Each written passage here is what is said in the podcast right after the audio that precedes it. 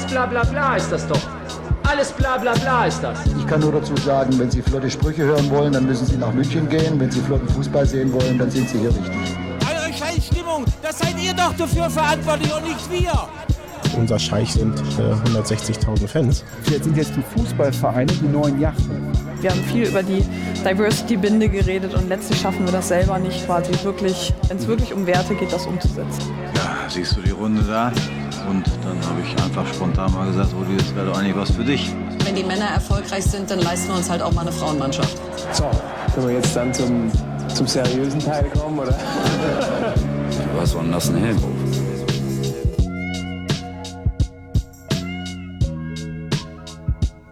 Es ist wieder soweit. Eine neue Folge, schöner neuer Fußball. Und dieses Format ist so ein kleines bisschen wie so ein guter Wein, äh, aber auch einer der Weine, die man im Keller stehen hat, von dem man nicht weiß, dass man sie hat. Äh, trotzdem legen wir sehr viel Wert darauf, dass die Qualität hier im Vordergrund steht. Und die hat dazu geführt, dass wir um eine Woche verschieben mussten in dieser Runde. Denn einem Mitglied unserer Gruppe geht es nicht besonders gut. Mein Name ist Nico Becksmann. Ich freue mich trotzdem darauf, dass wir zusammengekommen sind und unter äh, ziemlich harten, schwierigen äh, Bedingungen sich unser aller Fan der Herzen, Tommy, mit in die Runde geklickt hat. Lebst du noch? Bist du da? Kannst du aufnehmen? Ja, ich kann aufnehmen. Liebe Grüße aus der selbstgewählten Quarantäne.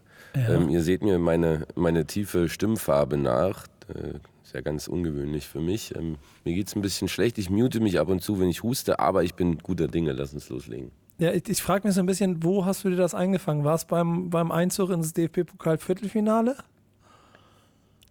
Ja, das ist durchaus möglich. Da war ja der ein oder andere und hat auch ein bisschen geschrien und ich habe auch viele Menschen umarmt, unter anderem Kai auch einmal und auch Enes Ben Hatira und auch ganz fremde Leute und ja, kann schon, kann schon gut sein. Machen wir direkt den Test. Kai, wie geht's dir? blendend, ein 2-0 im Gepäck und äh, ich bin sehr gut drauf heute. Freue mich auch über unsere Themen. Bemühe mich heute vielleicht auch mal die ein oder andere musikalische Note reinzubringen. Ich habe ein paar Songs vorbereitet. Also let's go. Ich habe ein bisschen Angst davor. Ähm, Der ist doch high, Alter. Irgendwas ist da auf jeden Fall los. Und das ist auf jeden Fall sehr weit weg von krank, was ich befürchtet hätte. Äh, Konstantin, müssen wir uns heute irgendwie wieder von dir distanzieren oder kriegst du die Sendung einigermaßen gerade durch? Tommy hätte sich distanzieren sollen von einigen im Ja, Olympiastadion. Stimmt, stimmt allerdings, stimmt allerdings, stimmt allerdings. Oh, schön, schön. Aber ganz kurz, Nico, erstmal Props, Props an Konstantin, wie er dich wirklich würdig vertreten hat beim letzten Mal. Oh ja. Als Das du da finde ich irgendwo auch. in Tansania warst. Oder wo warst du? Tansania stimmt gar nicht. Wir haben Tansania. immer Tansania gesagt. Doch, doch, ich war Doch, warst du, ne? Tansania. Warst du auch bei einem Ja, Wahnsinn. Spiel, Wie war's Nico? denn? Ey, dies ist die lustigste kleine Randnotiz, ähm, die ich so ein bisschen hatte. Ich, hab, äh, ich war in Dar es Salaam und habe da gearbeitet, ein Projekt mit SOS Kinderdörfer gemacht, zusammen mit der Künstlerin Nura. Humble Brag. Und wir haben an der Stelle ähm, äh, über meine Groundhopper-App herausgefunden, geil, heute Abend spielt Simba SC, das ist der FC Bayern von, von, von Tansania, Heimspiel. Ähm, Derby gegen Assam. Klappt super. Den Fahrer gefragt, hier, weißt du, wo wir Tickets kriegen können? Er guckt so das Ding an, nee, warte mal, da war irgendwas. Und findet dann, äh, Google telefoniert einmal so und sagt, nee, Spiel, das fällt aus. Wie, wie fällt aus? Das steht hier doch überall in den ganzen, in den ganzen Plänen und überall und in, im Internet überall stand, nee, nee, haben sie abgesagt. Warum haben sie abgesagt? Ja, weil Simba SC hat zwei Champions League Spiele und nächstes Wochenende ist ein wichtiges Champions League Spiel. Haben die einfach das Spiel, das Lig- Ligaspiel einfach abgesagt und auf unbekannt verschoben, damit Simba irgendwie in, ich glaube, in Burkina Faso ein Champions League Spiel spielen konnte. Bittere Realität des afrikanischen Fußballs, die da auf mich eingeprasselt ist. Was sie verloren haben im Übrigen gegen Guaidat. 0 zu Genau. 1 gegen Casablanca in Marokko. Oh, da ist immer gute Stimmung. Ja, das ist gut. Ein Gegentor für Lagret, den marokkanischen Keeper von Simba SC. Tja, das war, war auf jeden Fall hart. Was da ähm, in, in diesem Zusammenhang aber auch eine nette Erkenntnis war, ist, dass Fußball in so einem Land äh, auf vielen Ebenen noch so ein bisschen ähm, äh, ein Produkt ist, das sich noch entwickeln muss. Denn da- sowohl die Plätze, die Aufmachung von allem Entertainment, was ich im Fernsehen geguckt habe, es war alles nicht ganz so, so griffig, wie ich es aus Europa kenne. Und wir wollen heute in diesem Kontext hier in unserem Format natürlich über eines der aufstrebendsten Produkte im Fußball sprechen. Das machen wir auf jeden, das machen wir auf jeden Fall noch. Wir fangen aber mit der Bundesliga an, genau genommen mit der News der Woche. Und der zweite Grund, warum wir so spät aufzeichnen, ist ja, weil wir, also ehrlicherweise das, was äh, unser aller Marketinggehirn Kai Rippe gesagt hat, hier, nee, wir nehmen erst auf, wenn die DFL entschieden hat, ob sie Sponsoren, äh, Investoren mit ins Boot holen will. Konstantin, was hat es damit auf sich?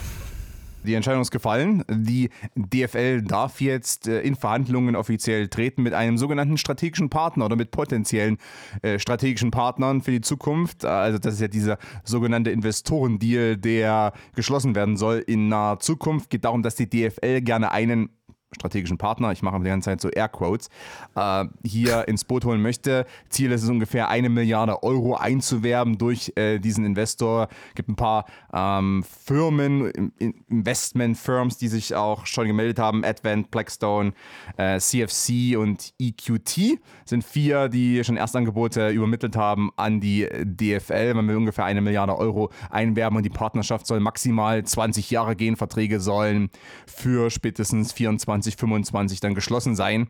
Also für die äh, kommende Saison, um dann damit zu beginnen und äh, die eine Milliarde Euro, die dadurch eingeworben werden dann, also zumindest wenn es nach dem Willen der, der DFL geht, wenn die Verhandlungen so laufen. Da soll ein großer Batzen für ähm, Vermarktung, OTT-Plattform, Auslandsvermarktung generell genutzt werden.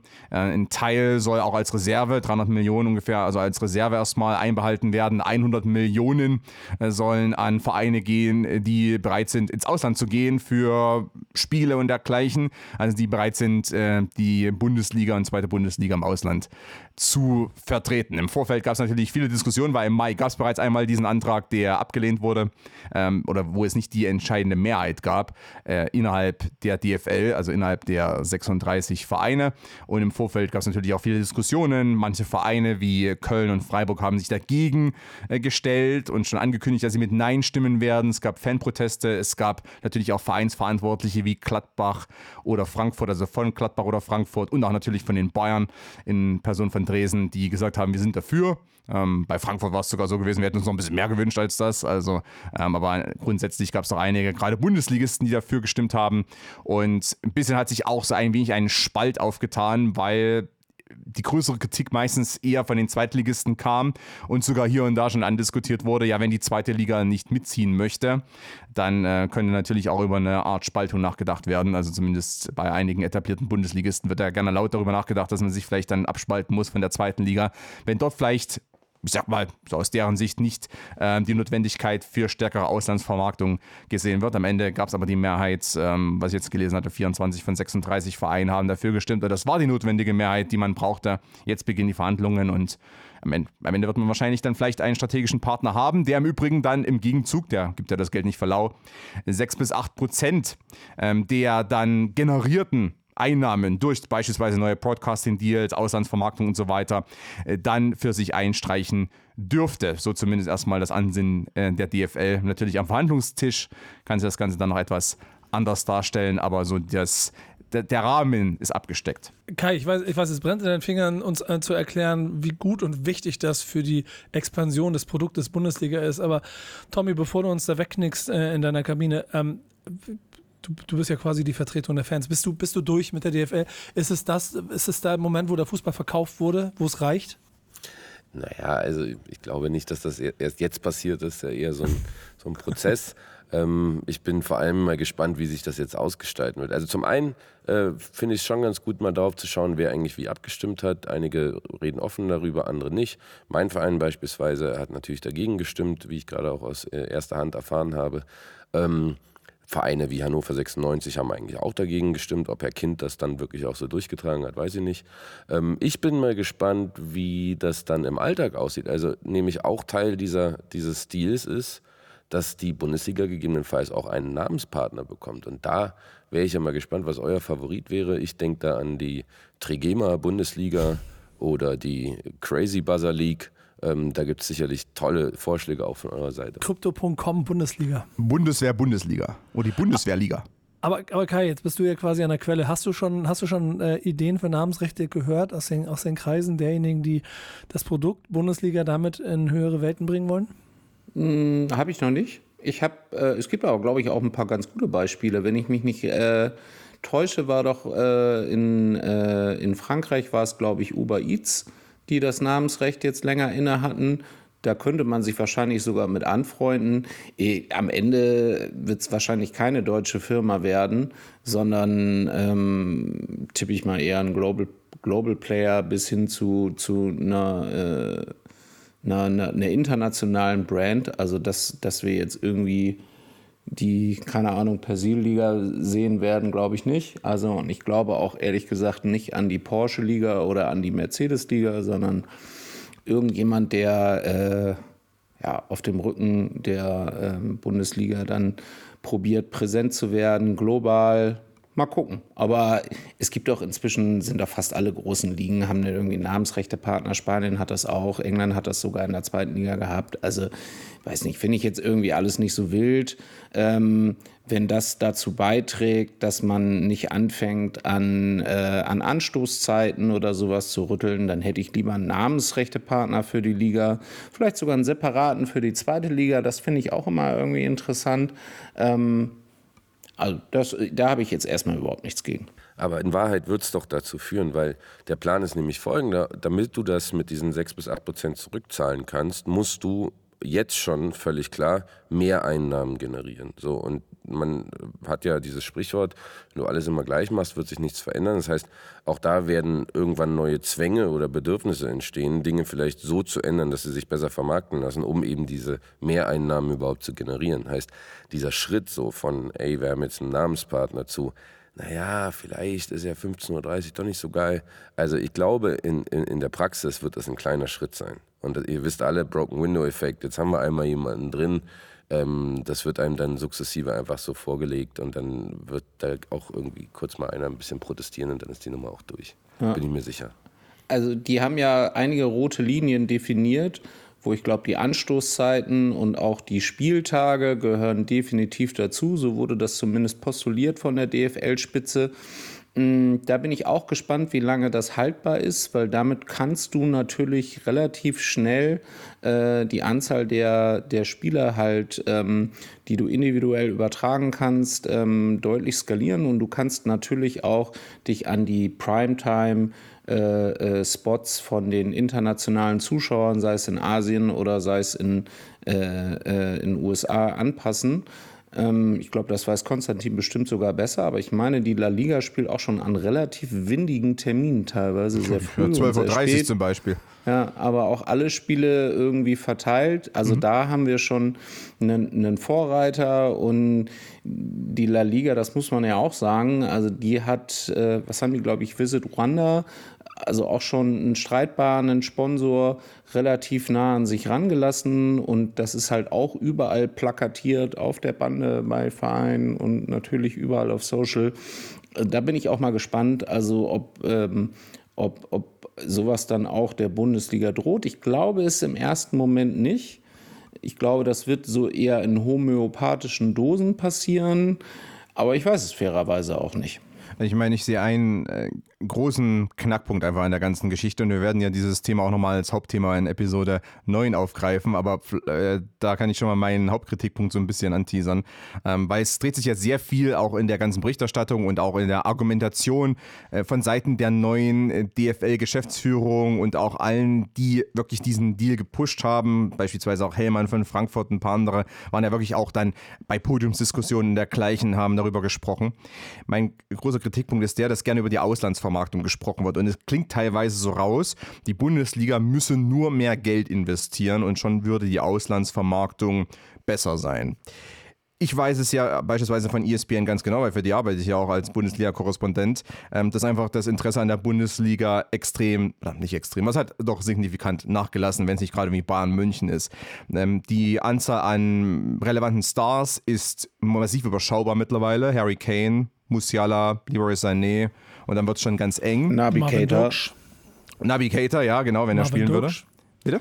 Marvin Duksch. Ja, nein, aber, aber ernsthaft, also man hat sehr, sehr wenig internationale Stars, ähm, weil da sehe ich zum Beispiel auch nichts, was die DFL direkt ändern könnte, weil zum Beispiel auch gute Spieler ähm, auch deutsche Spieler zum Beispiel in den letzten Jahren gar nichts dafür getan haben, ihre Brand mal ein bisschen äh, zu pushen und auch mal irgendwie äh, geil aufzufrisieren. Florian Wirtz ist ein gutes Beispiel im Übrigen, deshalb spielt er oftmals international 0,0 Rolle, weil es alles ein bisschen weird ist, wie er gemanagt wird. Kai Havertz ist ein anderes Beispiel, der es auch nicht so richtig geschafft hat, mal sich eine eigene Brand zu entwickeln und das spielt dann schon eine große Rolle.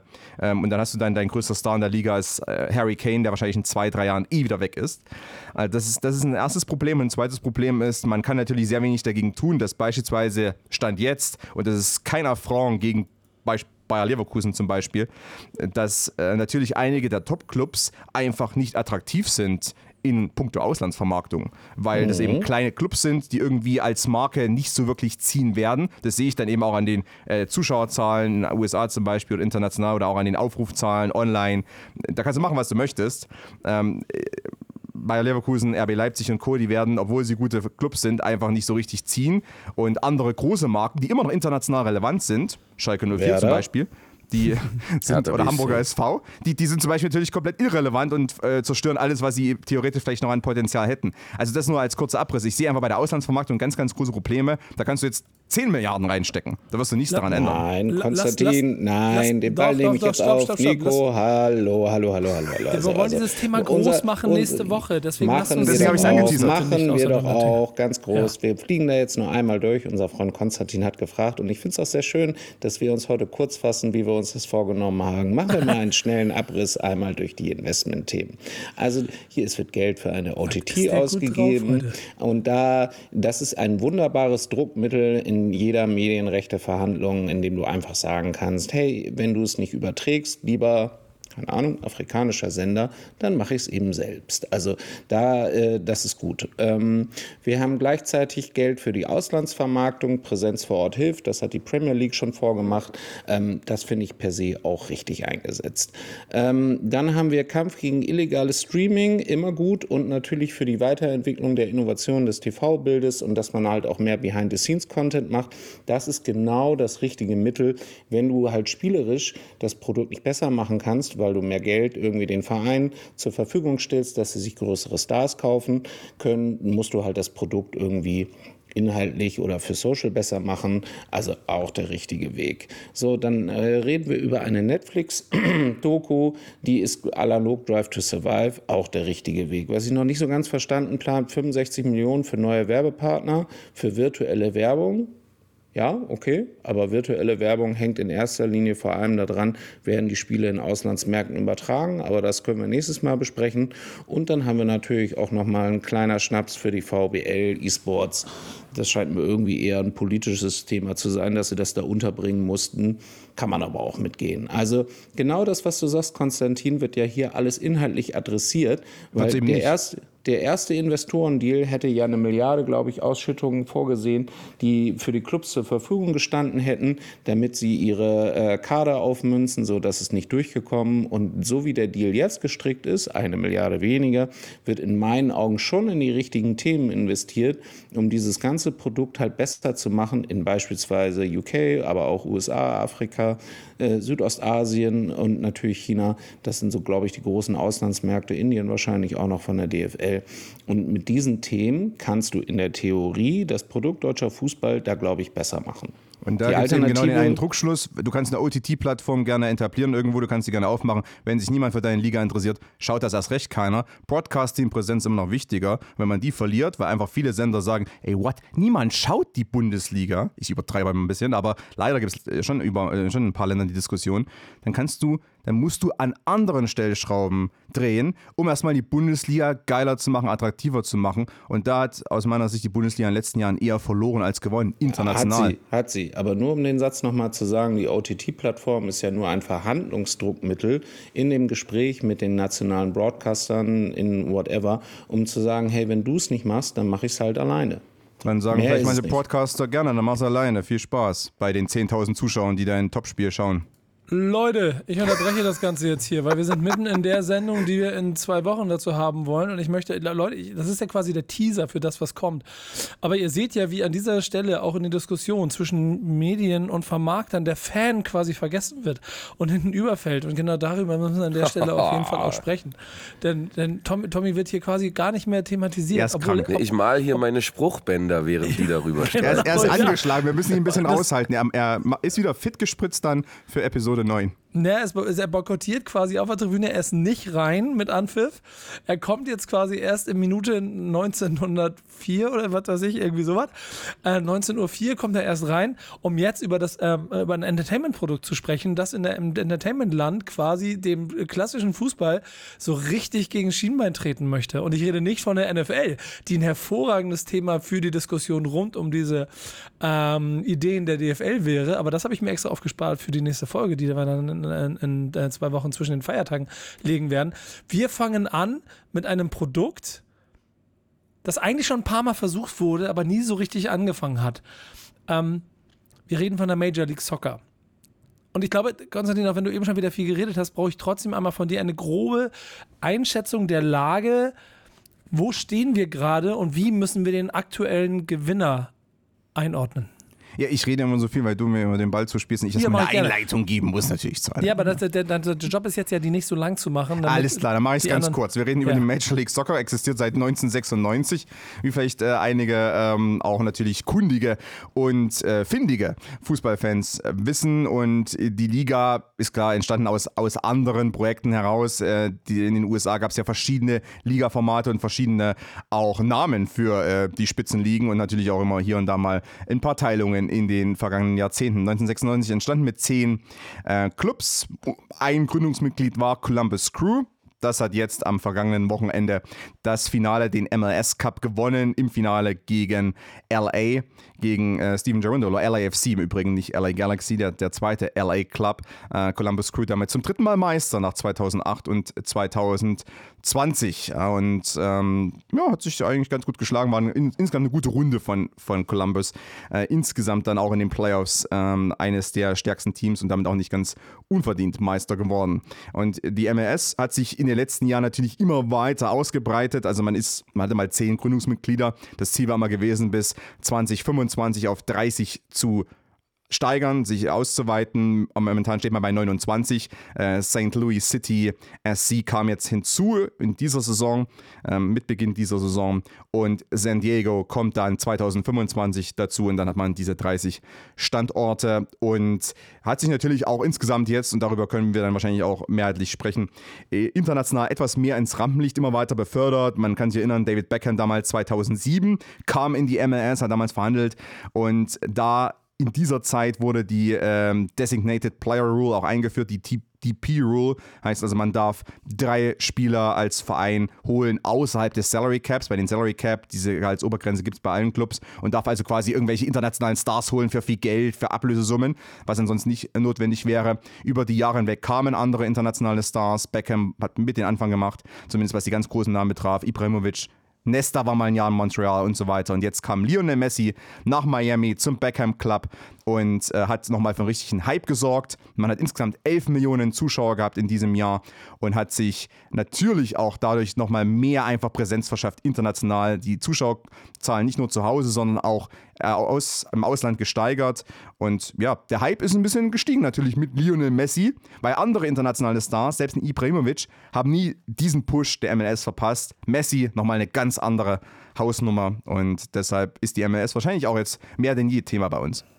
Ey, das äh, müssen wir genau da reingehen. Und wir machen ja mal drei Blickwinkel. Ein bisschen den wirtschaftlichen, den sportlichen und auch den aus der Fanperspektive. Tommy äh, muss gerade noch ein bisschen sich auskurieren. Deswegen fangen wir bei einem Vermarktungspunkt an. Und Messi ist das wunderbare Beispiel dafür.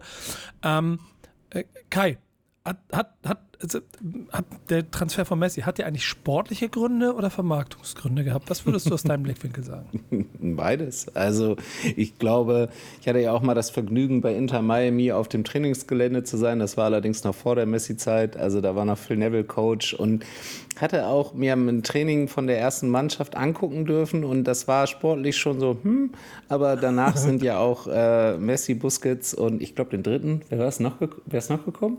Jordi Alba?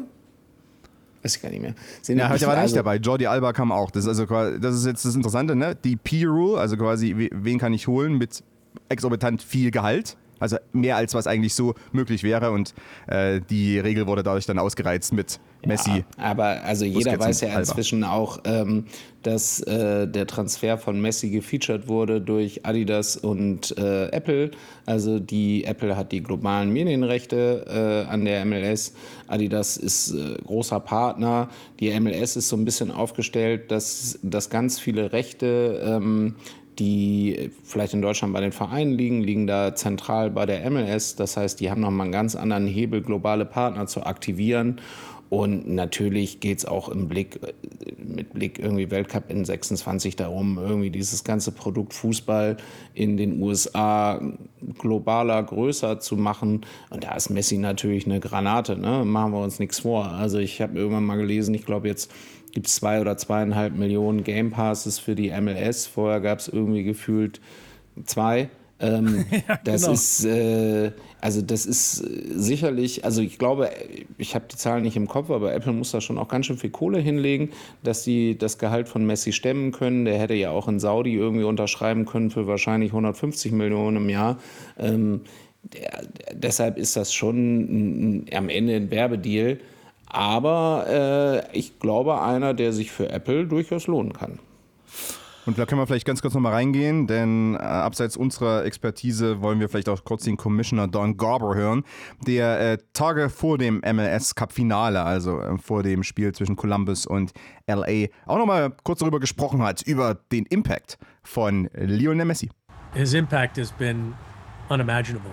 The eyes of the world are now on Major League Soccer because the best player in the game is here and succeeding. He's happy and he's succeeding. We now are not just part of the global conversation, but one of the biggest uh, stories in, in global football.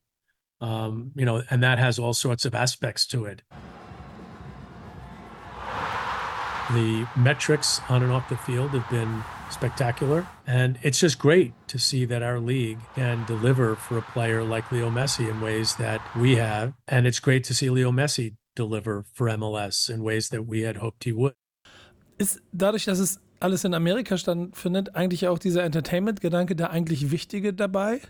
Leute, also geht's, geht's eigentlich um den Sport oder geht's ums Produkt?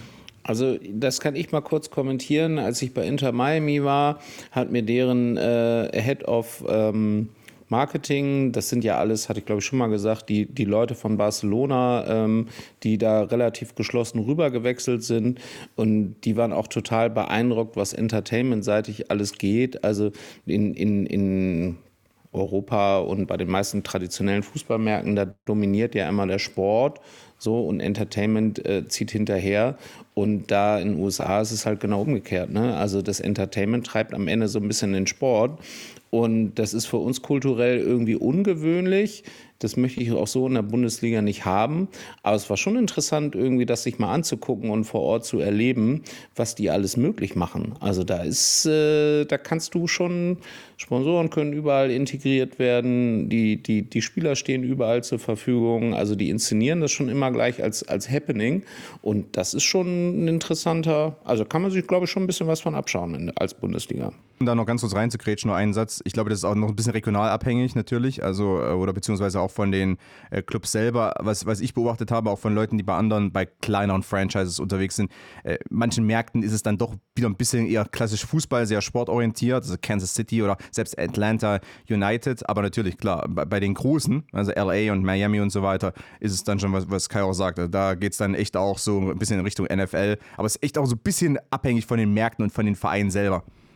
Ey, man muss ja man muss ein paar, paar Punkte sich noch vor Augen führen. Die Leute, die das verfolgen, werden es ein bisschen mitgekriegt haben. Dieser Hype um Messi und als er dann in Miami war, war real, weil die komplette amerikanische ähm, Medienpräsenz, Elite quasi vor, vorhanden war. Die Kardashians quasi jedes Wochenende äh, als Familie komplett Fußball geguckt haben, was auch dazu geführt hat, dass es die, lüg, lass mich lügen, aber ich glaube, einen Rekord für die teuerste Regular Season Karte im amerikanischen Sport gegeben hat.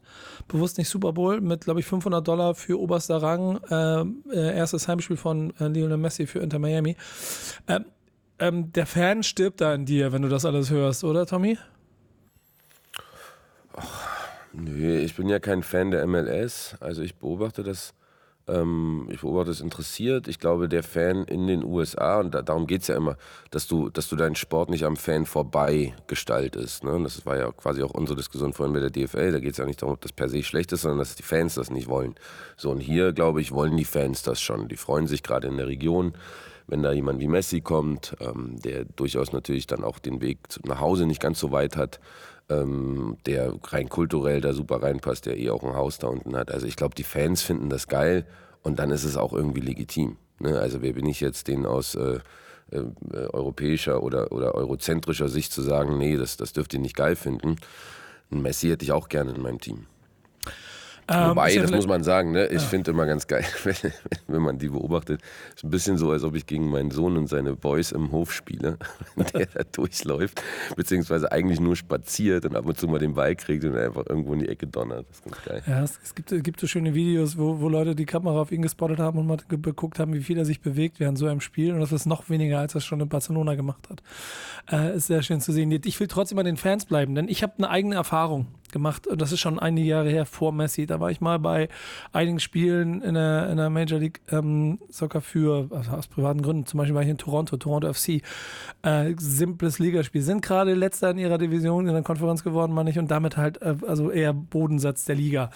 Ähm, eine Horde hochambitionierter, lass es 50, 100 Leute gewesen sein, die in der Kurve standen und einer trommelt und äh, also es sah aus wie eine Mischung aus äh, Hockey, äh, Hockey Moms und äh, Studenten, die gemeinsam ein paar Banner und ein bisschen Konfetti gemacht haben und dann immer Toronto FC oder sowas geklatscht haben. Ähm, es wirkte recht unbeholfen. Äh, Tommy, hast, hast du auch solche Bilder und Erfahrungen und hast du das Gefühl, dass man das transportieren kann, was in Deutschland ja nun Kern ist von dem, was Fußball so faszinierend macht? Ja, wir vergleichen halt immer. Ne? Also ich habe das jetzt ein bisschen verfolgt in St. Louis, wo sie ja im Grunde ein neuen, neues Franchise aufgebaut haben, auch ein neues Stadion, dementsprechend auch eine neue Fanszene. Die gab's, also, es gab den Club ja einfach nicht. Ähm, und das wirkt alles immer sehr, sehr professionell von Tag 1 an, ne? also mit, mit kleinen Choreos und, und irgendwelchen Gesängen, aber eben auch schon ganz schön am Reißbrett geplant. So. Das heißt, gerade wenn man es mit europäischen Fankulturen vergleicht, die einfach viel ja, euphorischer sind, dadurch auch viel unkontrollierter, dadurch wahrscheinlich auch viel ja, politisch inkorrekter in, in, in jeglicher Aus, äh, Ausdehnung ich werde da nicht so richtig warm mit. Ich sehe aber Potenzial. Also die, die haben schon Bock da. Ne? Ich will ihnen das gar nicht absprechen. Und wann immer ein Fan Bock hat, will ich ihn da eigentlich gerne unterstützen. Das ist aber alles ein bisschen artificial, würde der Amerikaner sagen. Es ist ja mal in die Runde gefragt, ne? vielleicht noch ein bisschen was anderes, wenn du bei Sporting Kansas City versuchst, eine Fankurve aufzumachen oder wenn du Messi nach Miami holst und automatisch Südamerika quasi das Stadion entert, wenn sie sich denn die Ticketpreise leisten können, oder? Es gibt wahrscheinlich so zwei Ansätze. Ne? Einerseits hast du, klar, Miami ist äh, was Besonderes gewesen, auch mit Beckham, äh, der äh, quasi die Franchise dann aufgebaut hat, auch mit seinem Geld, ne? auch als einer der wirklich äh, Pioniere äh, in puncto ey, Superstar der Moderne. Ne? Wir dürfen jetzt nicht das vergleichen mit irgendwie damals als Beckenbauer und Pelé nochmal rübergegangen sind über den großen Teich, also zumindest aus Sicht von, von Beckenbauer nochmal ein paar Euro abkassiert hat, bevor er beim HSV gelandet ist, äh, sondern Becken, äh, Beckham als einer der Pioniere, klar, baut da natürlich wirklich so eine richtige Entertainment-Franchise auf, mit ähm, dem Versuch auch in Miami so ein bisschen äh, anzuknüpfen an südamerikanische Fußballkultur. Und es ist ja in manchen anderen Ländern gelungen. Also ich meine, südamerikanische Fußballkultur hat sich selbst in China etabliert bei Fans, aber nicht irgendwie von oben herab, sondern von unten heraus. Und äh, selbst in der MLS gibt es hier und da ein paar Teams, wo das irgendwie schon funktioniert. Also wo man sich viel abschaut. Es ist eben wenig äh, selbst organisch gewachsen in der Major League Soccer ähm, in Sachen Fankultur. Aber man schaut sich einiges ab, schaut irgendwie auch, weil Copa Libertadores kommt natürlich dann und dann schaut man vielleicht mal irgendwie River Blade gegen Boca Juniors, schaut man irgendwie Topspiel aus Argentinien an und schaut sich ein bisschen was davon ab und versucht das dann zu integrieren. Natürlich sieht das erstmal etwas unbeholfen aus, weil das ist eben wie, wenn jetzt äh, ja eine achte Klasse sich irgendwie in, weiß nicht, irgendwie einen Chemiefilm anschaut und dann denken wir, brauchen jetzt das Zeug selber. Äh, da kann das erstmal nicht ganz so gut funktionieren, aber zumindest ist der Wille da. Ähm, und man will jetzt nicht unbedingt was, was Eigenes kreieren. Ähm, der zweite Punkt ist, und das bringt mich vielleicht auch zu der Expansion jetzt Anfang der Saison mit St. Louis, was natürlich die MLS auch probiert. Die sagt sich, okay, St. Louis ist an, sich eine, eine stolze Sportstadt, hat eine riesige Sporttradition, Sportentertainment war da über Jahrzehnte integriert, at the Chase und so weiter. Man, man kennt es ja. Ähm, dann haben die ihre NFL-Franchise verloren, die Rams sind weg. Die XFL zum Beispiel als zweite, als, als alternative Football-Liga hat dann versucht, das ein bisschen im, im Dome, in St. Louis Dome, dann irgendwie wieder zu äh, aufzugreifen. Man hat noch Eishockey, aber man hat irgendwie sehr, sehr wenig. Also komm, wir platzieren da ein Team, wir haben da sportverrückte Fans und siehe da, ja, natürlich, das recht kleine Stadion ist aber an sich voll. Aber natürlich, die Fans, die da hingehen, das sind erstmal Sportfans an sich. Das sind jetzt keine reinrassige Fußballfans. Das sind einfach Leute, die sagen, ey, ich will gern zum Profisport gehen, ich will gern erstklassigen Sport sehen. Ich gehe jetzt zum neuen äh, St. Louis City SC und schau mir das einfach mal an und, und mach dann irgendwie mit. Natürlich wirkt das immer alles etwas unbeholfen, aber ich sage, der Ansatz ist an sich nicht schlecht. Und es ist ja, und das vielleicht dann auch wieder der Unterschied zwischen hier und dort, äh, natürlich auch irgendwo parallel laufen zu NHL, oder NFL, rein von dem, wie es aufgezogen wird. Und das ist dann dem amerikanischen Sportfan eben auch nicht unbedingt fern. Also das wollte ich auch gerade unterstreichen. Also eigentlich ist das ja ein sehr authentischer Ansatz, den die MLS da wählt, ähm, mit allen Regeln, die das klassische amerikanische Sportsystem so ausmacht. Und deshalb hätte ich eher alles andere als sehr unauthentisch gefunden. Also, also wie komisch wäre das gewesen, wenn die MLS jetzt irgendwie Auf- und Abstieg gehabt hätte, keine, äh, äh, keine Rule, die irgendwie den Salary Cap in irgendeiner Form determiniert, äh, keine Playoffs und so. Also das ist alles völlig, äh, völlig okay. Deshalb, also ich bin manchmal so, habe ich so ein bisschen das Gefühl, wir gucken da auch so ein bisschen hochnäsig herab, so wir als, als äh, Zentraleuropäer mit unserer Fußballkultur. Und eigentlich haben wir den richtigen Ansatz und die machen es falsch. Also die machen es halt einfach nur anders. Ne? Und ich finde das schon ganz interessant, äh, mir das mal anzugucken, weil wenn du jetzt irgendwie bei Inter Miami mal im Stadion warst und wie gesagt, das war ja auch schon, also die, das ist alles ein bisschen unbeholfen. Ne? Die hatten ja neulich sogar mal eine erste Schlägerei irgendwie zwischen Ultras. Da guckt man auch schon so ein bisschen mitleidig hin und denkt so, oh, da wurde ein Bengalo geworfen. Ey, äh, check mal, was bei uns irgendwie jahrelang abgegangen ist. Aber also das ist mir trotzdem viel lieber, weil das wächst halt irgendwie organisch, ähm, so wie die es halt gewöhnt sind, irgendwie Sport zu gucken. Dann ist es mir, wie gesagt, lieber so, als wenn die jetzt probieren würden, das europäische äh, System zu kopieren. Und zumal, was mir auch ganz gut eigentlich gefallen jetzt, ich komme wieder auf das St. Louis-Thema, weil es einfach die, neue, die neueste Franchise ist. Und ich denke mal, die äh, MLS, ja, die hat auch sicherlich seit 96 einige Fehler gemacht.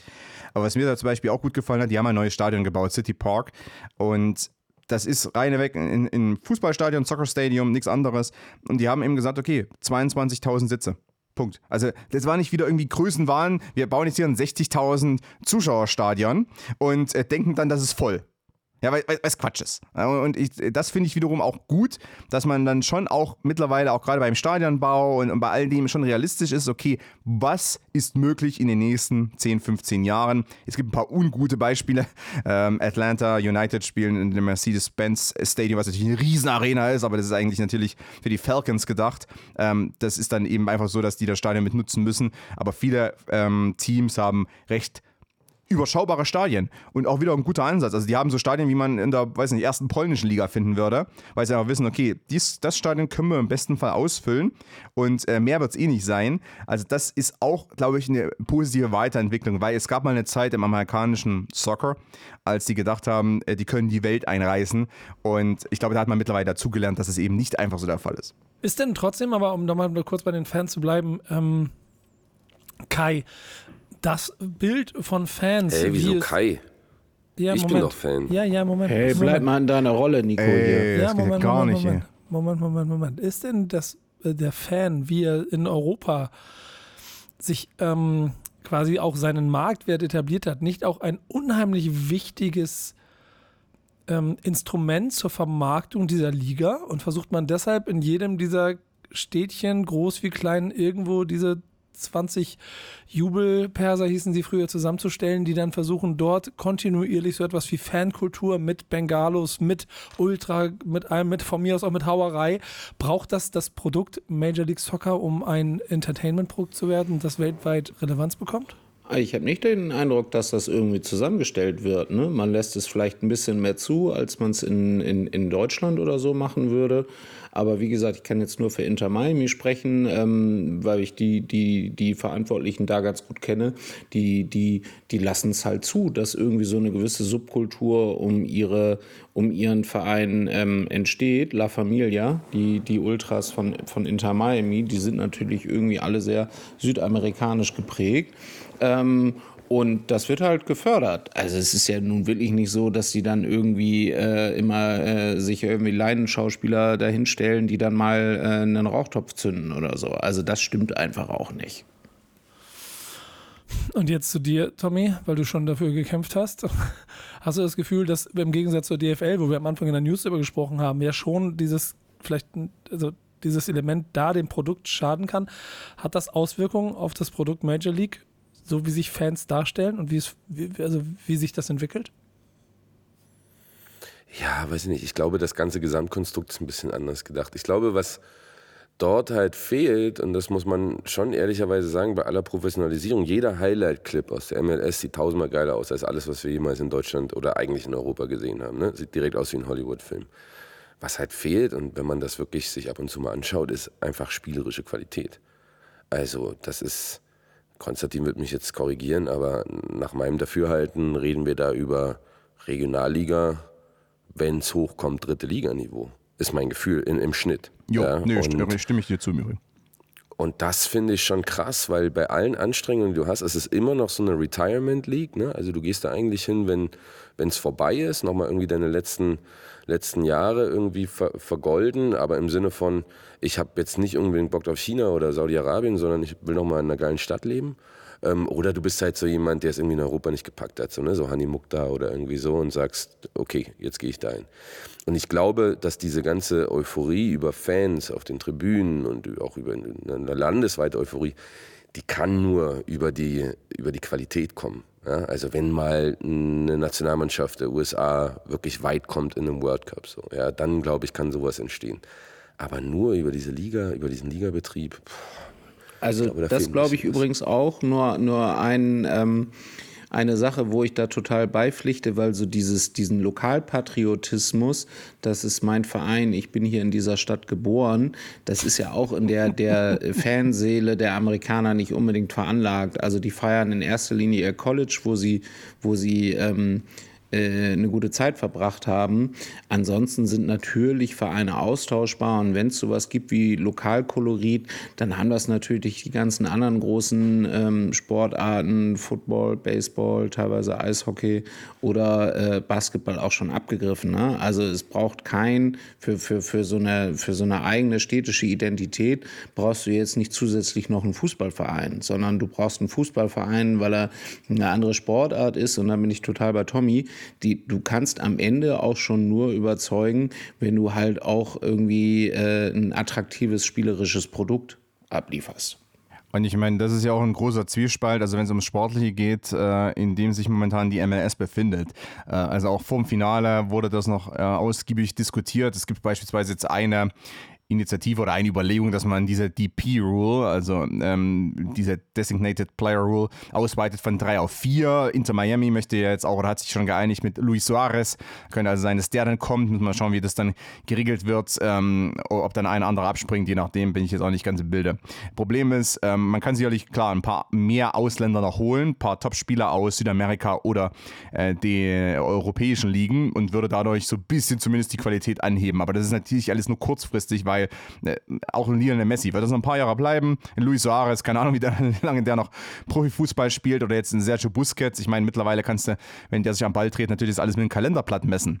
Das heißt also, das ist so kurzfristig puppt man ein bisschen die sportliche Qualität auf mit erfahrenen Spielern. Der Unterbau, und den möchte ja die MLS behalten. Deswegen gibt es diese Regel, deswegen gibt es einen Salary Cap. Heißt, der Unterbau US-amerikanische, mexikanische Spieler, vielleicht auch welche aus dem karibischen Raum. Also die nicht so viel verdienen, die aus dem Jugendbereich dann vielleicht kommen oder eben in relativ jungem Alter äh, dann in die US, äh, in die Major League Soccer oder zu den Clubs wechseln. Dieser Unterbau ist recht schwach und wird auch schwach bleiben, weil die Ausbildung ehrlicherweise in den USA, und das weiß ich auch von manchen, die an Academies sind oder an Standorten im Jugendbereich, eben echt, also über wiederholungswürdig noch und nöcher ist, überall. Also taktische Ausbildung ist sehr schlecht, äh, hier und da immer noch, wird immer ein bisschen besser, aber es dauert noch Jahre. Ähm, athletische Ausbildung, okay, da ist man ganz gut, weil man dann natürlich auch gerade an den Colleges oder selbst an den Highschools, da wird viel Wert drauf gelegt. Da trainieren die dann auch in gemixten Gruppen mit allen anderen äh, und können ja dann sich mehr oder weniger messen mit auch vielleicht Typen, die dann irgendwie im Basketball oder so groß rauskommen. Aber ansonsten ist äh, einfach die Qualität der US-amerikanischen Spieler im Durchschnitt recht schwach. Und das siehst du dann auch an so gefeierten Talenten wie Caden Clark, der kein Bein auf den Boden bekommt bei RB Leipzig, obwohl er aus diesem Red Bull-Kosmos kommt. Äh, in Gio kam nach Deutschland in sehr, sehr jungen Jahren, weil sein Vater Reyna wusste, am besten geht er nach Deutschland und äh, kriegt eine richtig gute Ausbildung. Und andere Topspieler aus den USA, Weston McKenney oder Tyler Adams, die konnten Europa vor allem mit ihrer Athletik und mit ihrer auch Widerstandsfähigkeit überzeugen, aber nicht mit ihrer Technik und auch nicht mit ihrer äh, taktischen Versiertheit. Und ähm, das sind ja wirklich die, das ist die Creme de la Creme des US-amerikanischen Fußballs. Die ganzen Spieler, die da irgendwie in der MLS bei den 29 Clubs so den Unterbau bilden oder vielleicht auch irgendwie als Einwechsler einkommen, da hat dann Tommy vollkommen recht. Das ist eben irgendwie dritte Liga, vierte Liga, je nachdem. Ich sag mal, das athletische Niveau ist recht hoch, aber alles andere ist einfach recht schwach und ähm, die MLS befindet sich da gerade auch echt in so einem Zwiespalt, weil einerseits könnte man natürlich einfach mehr ausländische Spielerreisen holen, aber würde dadurch dann nicht die Qualität der einheimischen Talente oder auch der Ausbildung stärken. Konstantin, wie ist eigentlich der Pepi von äh, Augsburg? Ich weiß gar nicht, ob man den so ausspricht, aber den haben die ja auch für 16 oder so gekauft. Und dann ist er jetzt nicht irgendwo in Holland? Ja, da, also das war auch, das war ein gehyptes Talent aus, ich glaube, der war aus, ähm, äh, wie heißt es, äh, äh, ähm, Texas, äh, wie, heißt, wie heißt diese Stadt? Äh, El Paso. Austin? Sorry. Nee, nee, El Ah, El Paso. Paso.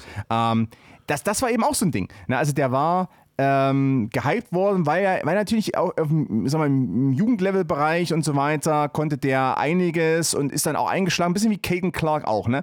Hatte irgendwas, hatte was Besonderes, aber war nicht, überhaupt nicht bereit, äh, zum FC Augsburg zu gehen. Das hatte dann mit Blitzer zu tun, der eingestiegen ist bei Augsburg, so als Minderheitsinvestor. Und dann kam der von, von äh, Dallas nach Augsburg für recht viel Geld, weil klar, da war ein bisschen Hype da, ist ein Hispanic, also da konnte man auch nochmal ein bisschen größeren Markt vielleicht antasten, zumindest war das die Hoffnung gewesen.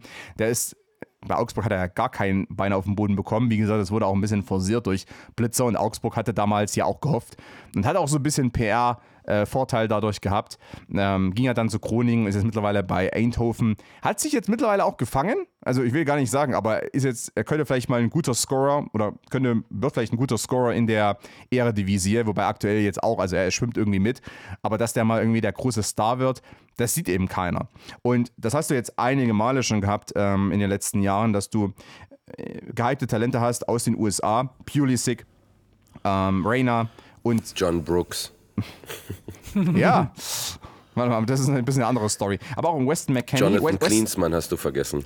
äh, äh, Konstantin, wie kannst du Jonathan Klinsmann vergessen? Ja. Klinsmann. Äh, einer der besten Klinsmann. Wahrscheinlich das eine müssen sie Klinsmann. wegstreichen. Nee, aber das ist Ja, interessant, weil Klinsmann. Peppy, Peppy und McKenney zum Beispiel, beide ja aus der Dallas Academy, ne?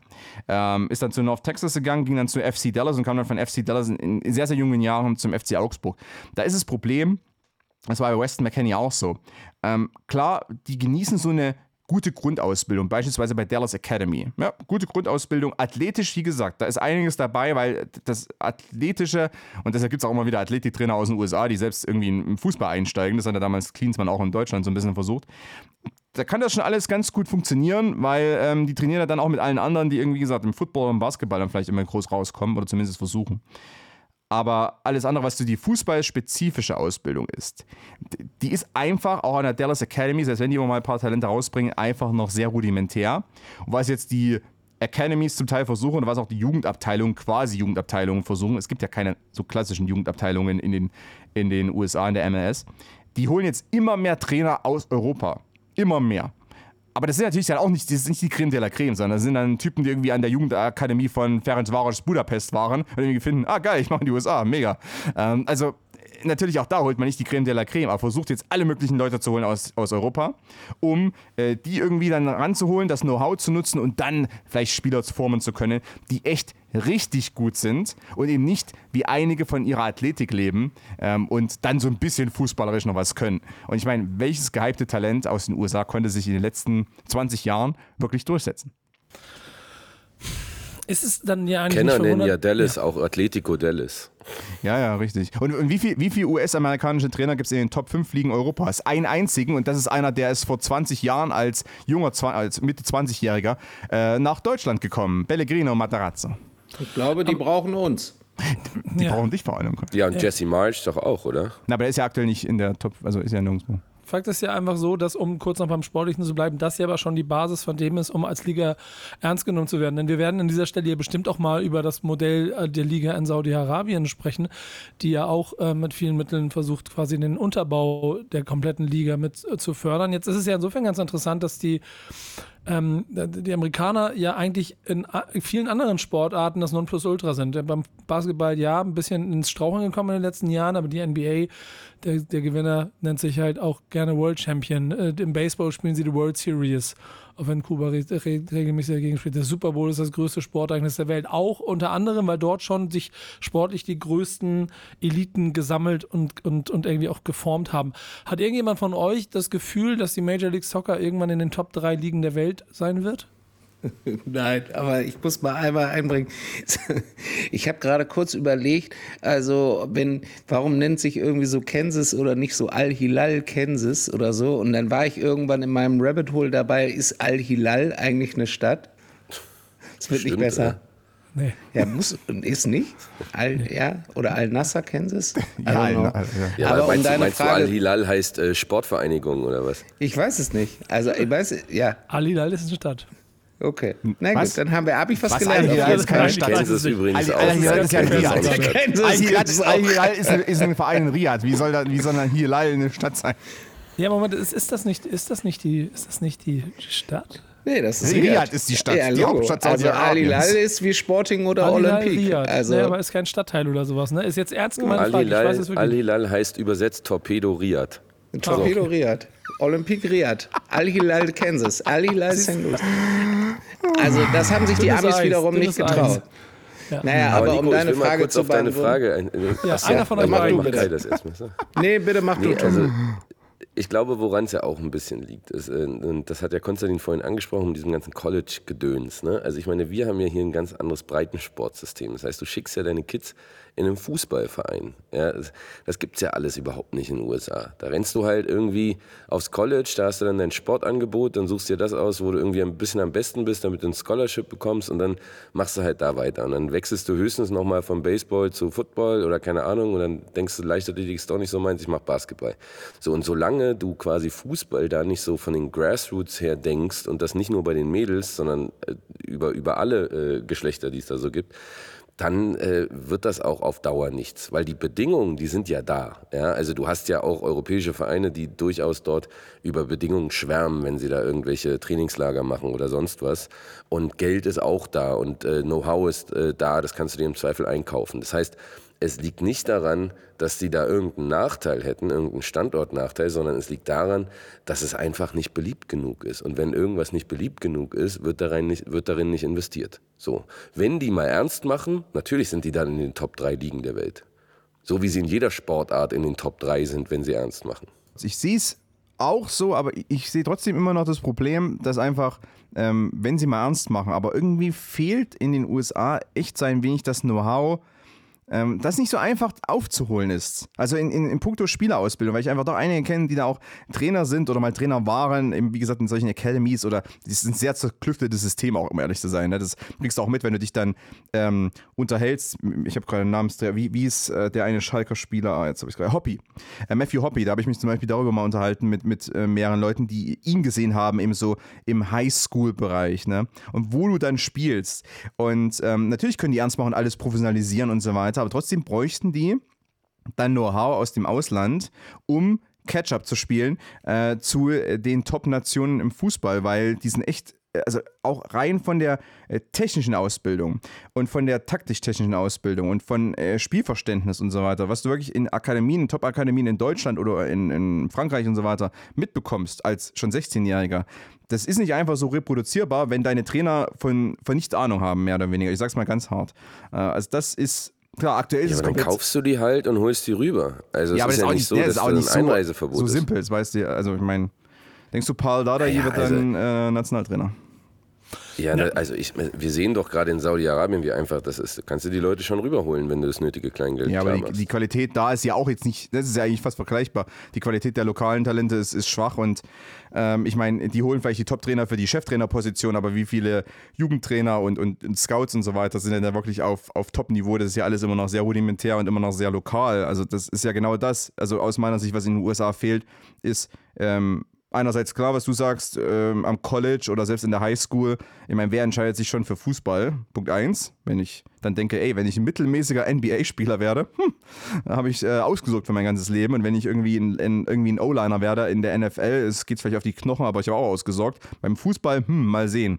Und natürlich entscheiden sich die wenigsten für Fußball, äh, dann vielleicht als ihre Erstsportart. Das ist übrigens, äh, Konstantin, das ist ein richtig äh, valider Punkt, glaube ich, nämlich auch, weil für viele ist ja Sport auch so ein bisschen diese Vision am Himmel, um es irgendwie zu schaffen, ne? also raus aus vielleicht aus dem, aus dem Ghetto, jetzt mal um es irgendwie ein bisschen plakativ zu sagen, ähm, der große Traum, entweder ich werde Rapper oder ich werde NBA-Spieler, diese, diese Motivation hast du ja beim Fußball gar nicht, weil selbst wenn du Profi wirst, gehst du da irgendwie, weiß ich nicht, mit deinen äh, 8000 Dollar im Monat nach Hause, ähm, wo du halt in den meisten Städten irgendwie gerade mal dir eine Wohnung leisten kannst.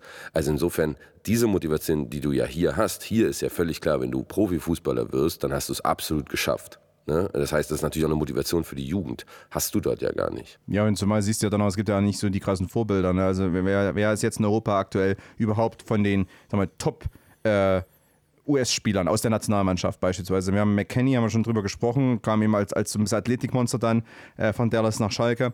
Ähm, dann hast du äh, Pulisic, äh, bisschen Josh so, Sargent. Ja, genau den. Äh, also du hast, du hast äh, Christian Pulisic, der, der ähm, jetzt bei Milan ist, der sicherlich klar mit der bekannteste europäische Spieler ist, äh, aber auch da äh, in der Familie lag natürlich schon viel Fußball drin, ne? Äh, auch kroatischer Background. Und du hattest, äh, hast jetzt Giovanni Reina, der echt kein Bein mehr auf dem Boden bekommt beim BVB, dessen Vater natürlich schon Profifußballer war und einer der bekanntesten US-amerikanischen Profifußballer, also dass der die Laufbahn einschlägt, ja okay, das war quasi mehr oder weniger erzwungenermaßen. ansonsten ist es eben echt sehr, sehr überschaubar überschaubar und du hast echt auch nicht so diese krassen äh, so Vorbilder dann. Äh, und Ricardo Pepi, da hat man immer erhofft, ja, der könnte vielleicht so für die Hispanics ein Vorbild werden aus El Paso, Texas. Aber hat es ihm auch nicht so richtig Hatten ausgegangen. Wir nicht auch Casey Keller, Torwart? Casey Keller, ja, der bei Borussia Mönchengladbach war, das ist mein Schloss Legende. Ja, ne? hm? Hallo. Ja. Bitte? Joe McSmore. Ja, äh, Clint Morris bei Hannover 96. Ja, Clint Mathis, hallo. Clint Mathis, sorry. Also bitte mal Philip Morris war der hier, andere. Ne? Starker Rechtsverteidiger. genau. Maurice Lacroix. Aber wisst ihr, was mir aufgefallen ist? Ich finde, es ist eine ganz lustige Analogie, wenn man sich mal überlegt. Es gibt ja diesen ewig währenden Streit darüber, wer eigentlich die größere Brand ist, Messi oder Ronaldo. Und wenn du dir mal anschaust, wer eigentlich Messi gefolgt ist, das sind halt seine zwei Boys von Barcelona, und wer eigentlich Ronaldo gefolgt ist, schon ein ganz schönes Ungleichgewicht. Ne? Also ich glaube, die Diskussion ist eigentlich beendet. aber das ist ja, aber äh, da, vielleicht mal die Frage an Kai rüber. Oder meint ihr, da hatte Geld eine Rolle gespielt? Ja, nee, nee, nee, das, äh, die saudi-arabische Kultur hat alle rübergezogen, äh, Jawad und Co. Aber das ist auch interessant, ne? Äh, ich weiß nicht, wie du das äh, verfolgt hast, Kai. Ich meine, Messi hat diesen Weg genommen, aus meiner Sicht ja smart, auch für sein, vielleicht für seine Brand dann über sein Karriereende hinaus. Wer weiß, was er mal vorhat. Ähm, Gibt es ja alle Möglichkeiten für ihn. Ich meine, er geht in die USA, verdient auch sehr gutes Geld. Busquets und äh, Jordi Alba machen das, machen das Identische. Ähm, hätten sicherlich auch alle nach Saudi-Arabien gehen können, aber haben sich ja mehr oder weniger ein kleines Himmelreich geschaffen. Äh, in Miami, Beckham ebenfalls. Ist ja auch aus Vermarktungssicht vielleicht dann insgesamt sehr, sehr smart gewesen, weil Saudi-Arabien, ich meine, da gibt es immer noch so ein paar, ja, doch auch Schattenseiten, äh, was denn deine eigene Brand betrifft. Also ich glaube, bei allen besagten Deals hat diese Barcelona Connection eine Riesenrolle gespielt. Das muss man halt auch sagen. Also, weil wie gesagt, Inter Miami ist, ist wie FC Barcelona. Da arbeiten nur Spanier, die arbeiten die alten Barcelonesen. Also ich glaube schon, dass das bei diesen drei genannten eine große Rolle gespielt hat. Und wie du sagst, also es gibt halt für die, für die, keine Ahnung, für die Planung 15, 20 Jahre, was mache ich eigentlich für meine eigene Legacy, ist Inter Miami auf jeden Fall besser. Also ich bin mir ganz sicher, da gibt es Anschlussoptionen, Verträge wahrscheinlich noch nicht, für alle drei genannten Stars da irgendwie im Umfeld von Inter Miami nochmal eine Rolle zu spielen. So, also gerade Messi irgendwie näher zu ähm, Nähe zu äh, äh, seinem Heimatland Argentinien spielt auf jeden Fall eine große Rolle. Das äh, werden die alles in die Verhandlungen mit eingebracht haben. Und also ich weiß nicht, ob ob, ob die Saudis, die winken natürlich kurzfristig mit Geld, aber also bieten die dir irgendwie eine Perspektive für die nächsten 15, 20 Jahre mit deiner Family? Dass du in, in Riyadh dann, keine Ahnung, Commissioner der, der Saudi League wirst? Willst du das?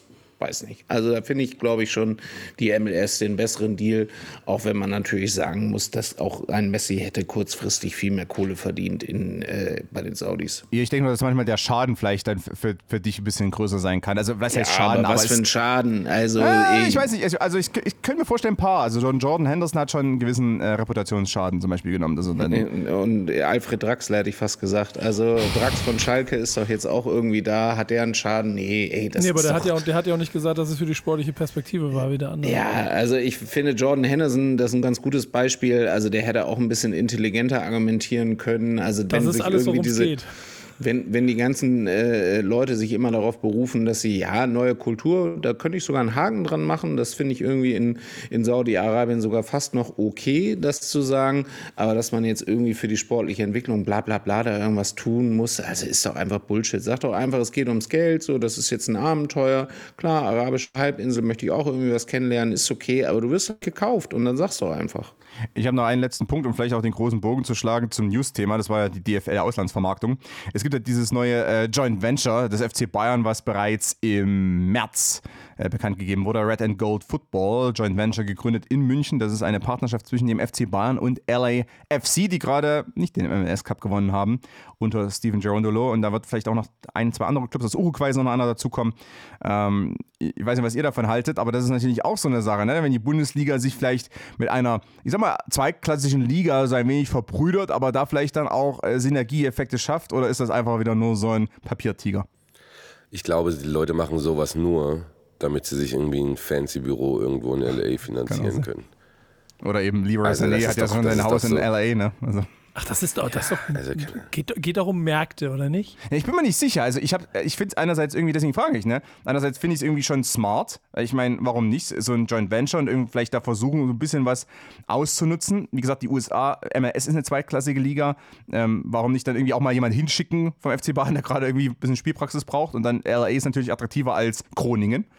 Aber ich weiß es nicht. Also, ähm, oder ist es eben wieder nur so ein Ding, was am Ende, weil es gibt so viele Partnerschaften zwischen Clubs, die irgendwie nie was eingebracht haben. Ach du, ich, ich glaube ich glaub da, und das ist vielleicht so ein bisschen auch schon so Richtung, Richtung Ziel gerade dessen, was wir hier besprechen heute, denn es geht ja so ein bisschen darum, wo, wo führt diese Liga uns eigentlich hin oder wo führt der Weg hin, dass das Produkt an sich Major League schon viel, viel spannender ist als alles andere, was nicht im obersten Regal mit stattfindet, weil du hast halt einen riesengroßen Markt, du hast einen riesengroßen Entertainment-Faktor.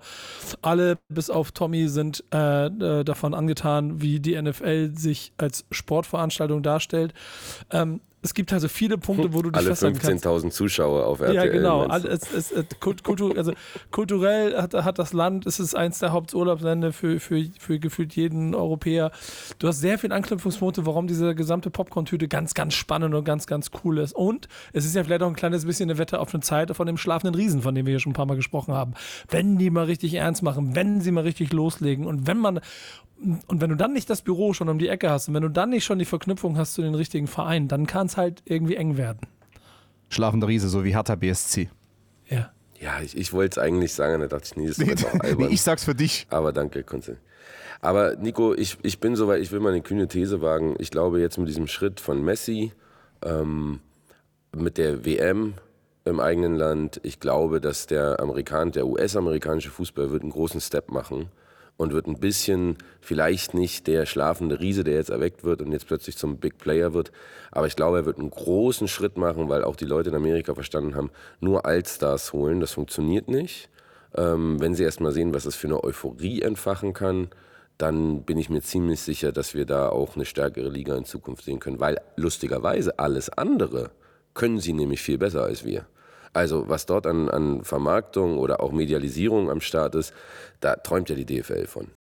Ehrlicherweise ist das auch die, die, Klammer zu der News, die wir am Anfang hatten, dass wir ein, also die, die DFL einen einen, einen, einen Vertrag oder ein, eine Abstimmung darüber macht, jetzt in Verhandlungen zu treten, um eventuell am Ende ein Produkt dabei herauskommen zu lassen, das annähernd so cool aussieht wie das von dir angesprochene äh, Tommy ähm, äh, Entertainment-Produkt, das schon von der Major League Soccer, der Regionalliga-Liga unter den Top-Ligen quasi besser gedelivert wird, um irgendwann so zu werden wie der große Bruder der, äh, der Major League, die ja eben mit ihrem Entertainment-Produkt die ganze Welt dominieren, wenn es um Sport geht.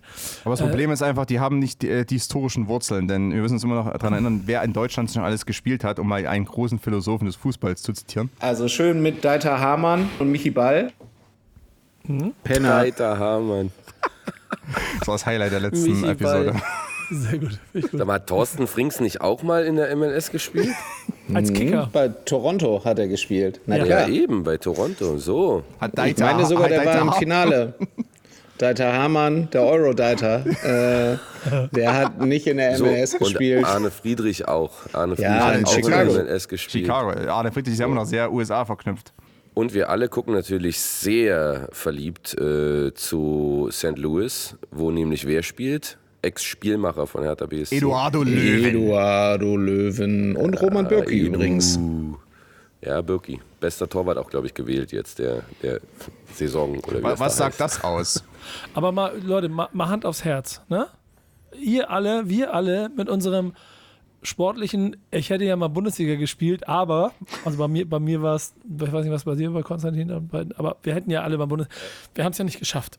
Zurück zu dem Das 20-jährigen, zu, zurück zu dem 20-jährigen Ich von uns. Und dem Bewusstsein, okay, U23, Borussia Dortmund gegen VfL Herne oder äh, Kansas City gegen, weiß ich nicht, St. Louis. Welches Tor würdet ihr nehmen? Also, wo ich selber spielen würde, ich würde wahrscheinlich, also Kansas kenne ich nicht, St. Louis kommt mir aber ganz sympathisch vor.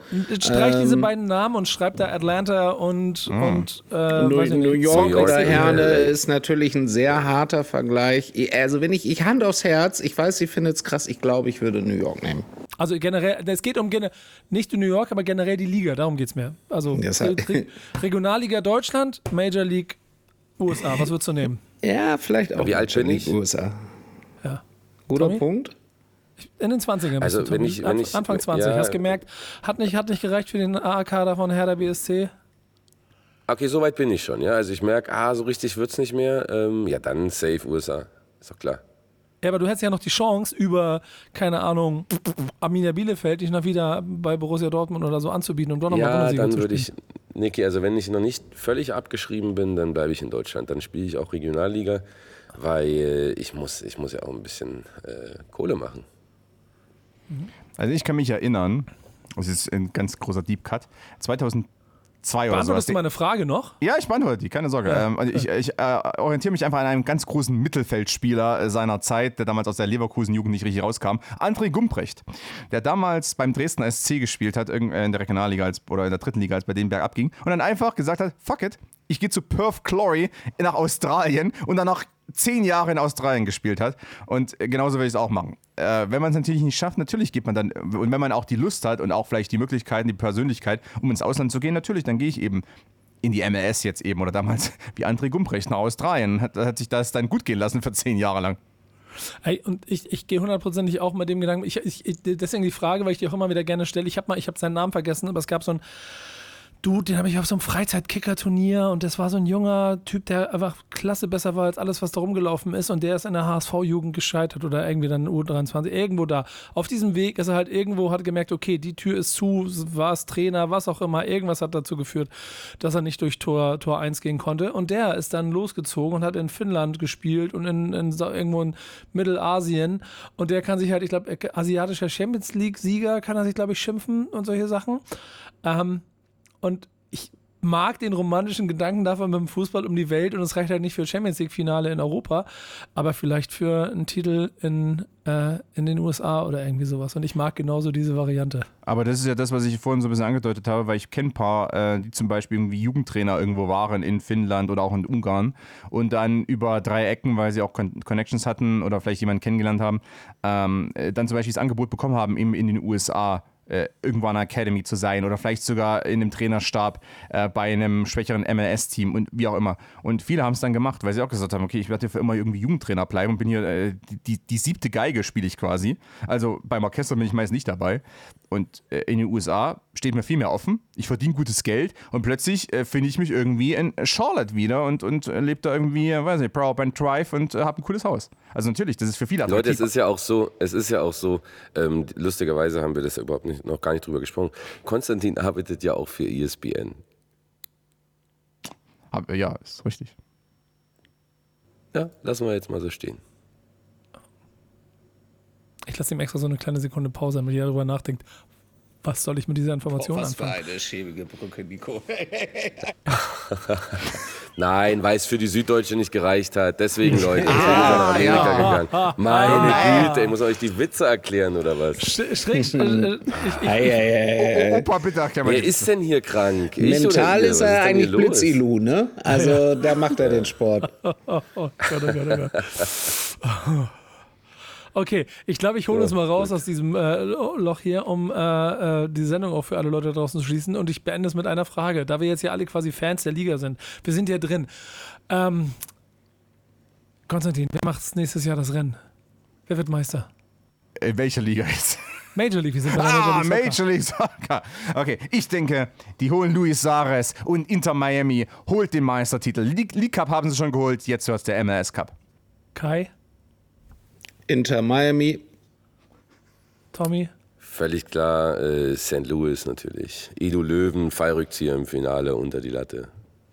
Und wenn das so passiert, dann habt ihr es hier zuerst gehört, denn wir sind alle große Freunde dieser Liga, wie ihr heute in dieser Folge hoffentlich erlebt habt. Aber wir sind natürlich noch viel, viel mehr größere Freunde der wunderbaren Bundesliga, die uns ja quasi auch zusammengebracht hat hier. Darüber werden wir nächste Woche mehr sprechen oder übernächste Woche. Zwei Wochen. Wann auch immer. Ihr werdet es erfahren, wenn es eine neue Folge gibt von Schöner Neuer Fußball. Bis dahin, macht's gut. Danke euch dreien und bis zum nächsten Mal. Tschüss. Tschüss.